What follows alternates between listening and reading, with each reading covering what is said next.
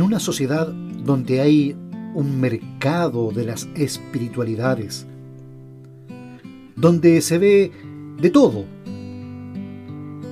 y donde hasta llega a ser un negocio la fe, se pregunta, ¿tu fe es una fe sincera?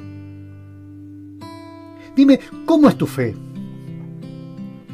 Cristo dijo que puede ser pequeña como un grano de mostaza, puede ser débil o fuerte, pero ¿y es sincera?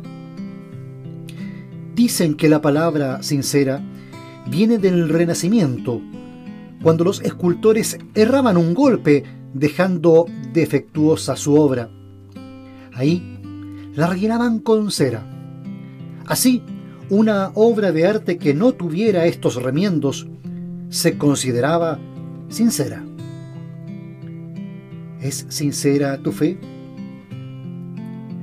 Quizás la vida cristiana está llena de imperfecciones, llenas de carencias y fealdades, pero es mi fe ante Dios y ante todo es una fe sincera.